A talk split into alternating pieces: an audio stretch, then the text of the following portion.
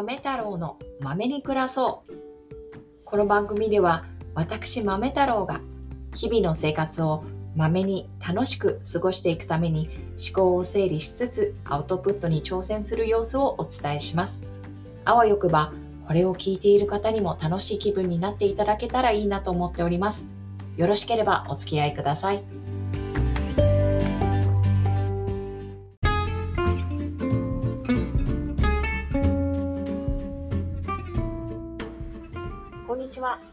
いかがお過ごしですか？豆太郎です。えっ、ー、とですね、今日は、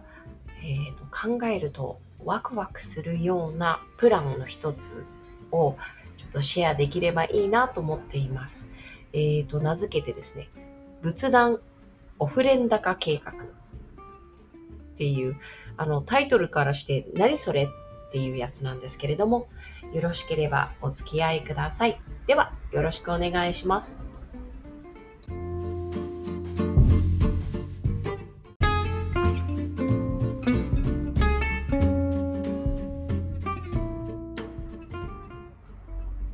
この仏壇オフレンダ化計画は、タイトルからして何それっていう案件なんですけど、仏壇をオフレンダにしちゃおうっていう計画なんですね。でもそのオフレンダって何それってなりますよね。えっ、ー、と、オフレンダというのはメキシコでいう仏壇に近いものになります。ただ、メキシコはカトリック系のキリスト教徒が多い国になるので、えーと、仏教とは違ったいでたちになっています。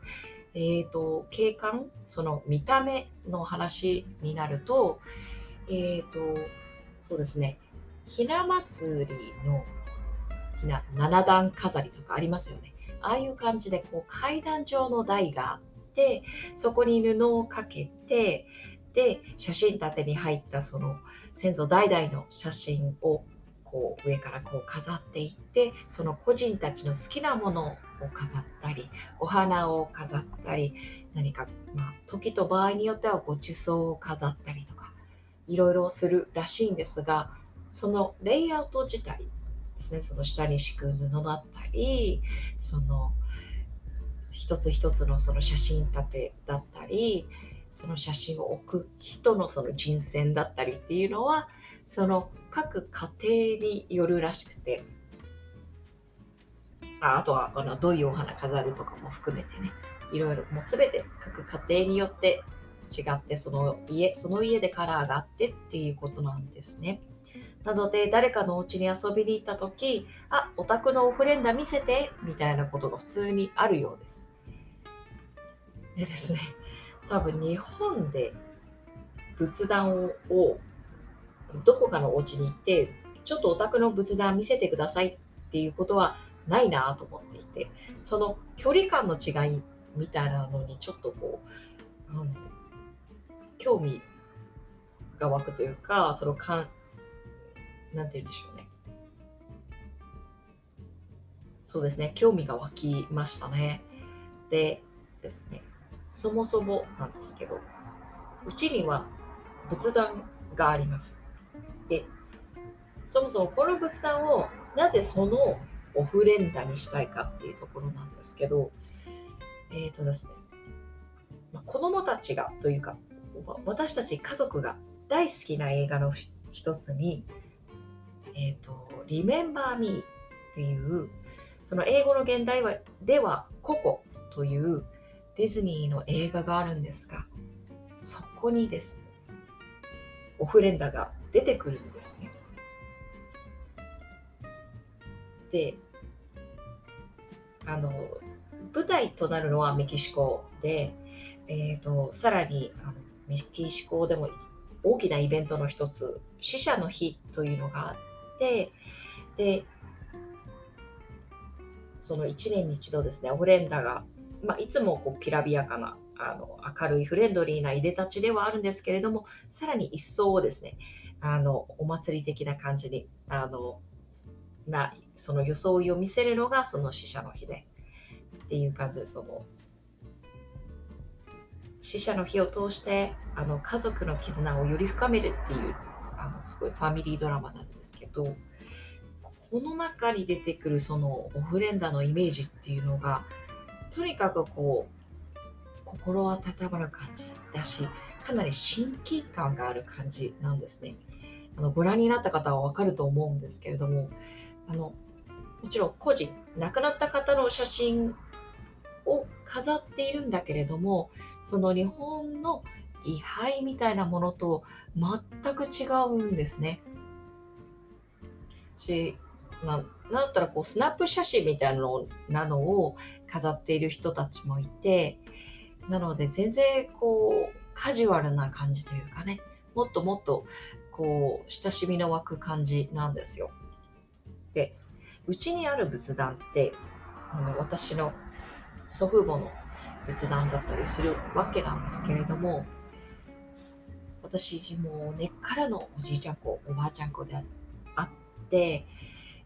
でまあ残念なことにえっ、ー、とこの彼のひひ孫たちっていうんですかね私の祖父母はその私の子供たちを見ることがないままあの亡くなったのでちょっとこう子供たちからするとものすごくこう距離のある家族なんですよね。でこう仏壇っていうまあ厳かなところにいるもんですから余計に多分距離を感じているのかなっていうのを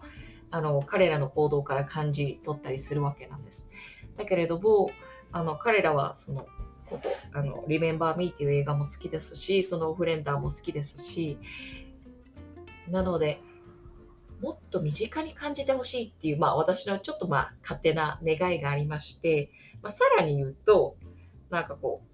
例えばですね夜ねあのお手洗いに起きた時とかまあ、私が子供だったら、ちょっとそこ、まあ、今、その仏壇をちょっとこう横切るような感じでいかないといけないレイアウトになってしまっているので、余計にですね、これはもうちょっとオフレンダーだったら、なんだったらね、ちょっとステップ踏みながらトイレに行くぐらいのね、あの気軽さはありそうだなって勝手に思ってるわけなんです。なので、もうちょっと身近に感じてほしいなって、特に自分がおじちゃん、おばあちゃん子だったので、自分の大好きだった人を、あの、もうちょっとね、会ったことはなくても身近に感じてもらえたらすごくいいなと思っていて。でであのもうすぐですね、えーと、お盆もやってきますので、それまでにはちょっとオフレンダ的にしてみたいなと。まあね、あの宗教的な観点から考えてどうなのかわからないんですけれども、ちょっとやってみたいなと思います。あの飾りとかもあって、あの原色とかね、あの蛍光色を用いた飾りっていうのがたくさんあってですね、とても楽しい飾りなんですね。そこにはあの骸骨がかたどられてありしているんですけれども、その色合いのせいなのか、とてもおしゃれに見えるし、なんだろう、こう、おどろおどろしい感じが全くしないっていうのがあって、本当にあのこんなことを話していて、多分こう、分かりづらいなと思うので、多分 Google 先生でオフレンダって調べていただくともっと楽しさが伝わると思うんですね。私のちょっと話術が全然足りなくてうまく説明できないんですが。っていう感じでですね。で、さらに、そのオフレンダのことを考えていると、ちょっとこう、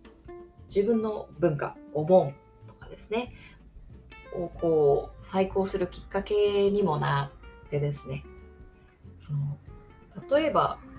まあ、共通する部分としてはその先祖をあのお墓かまで迎えに行ってで、えーと、お家へ一緒に戻ってきてでそこではあの歌や音楽でもてなす、まあ、日本の盆で言えば盆踊りとかっていうことになると思うんですけどそういう楽しい感じもすごくいいなと思っていて。で、さらに、まあ、私、もともとラテン音楽が好きで、ラテンのダンスも好きですし、で、しまいには、そのラテンダンスのエクササイズでズンバというものがあるんですが、そのインストラクターの資格を取ったりとかしているぐらいなので、なんかこうね、個人的なつながりを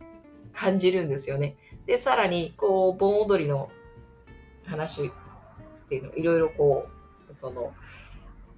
えーと、オンラインで調べていたらその自分がお世話になっているその私の祖父母がお世話家族がお世話になっているあのお寺の宗派をたどっていくとあのその起源その盆踊りの起源になっていたりとかしてですねなんていうかその面白い大変興味深いつながりを感じたりしています。ということですね、ちょっとまとまりなくベラベラ 取り留めのない話をしてしまったんですが、こんな雑談を聞いてくださってどうもありがとうございます。これを聞いてくださったあなたの一日が素晴らしいものになりますように。ではまた。エロー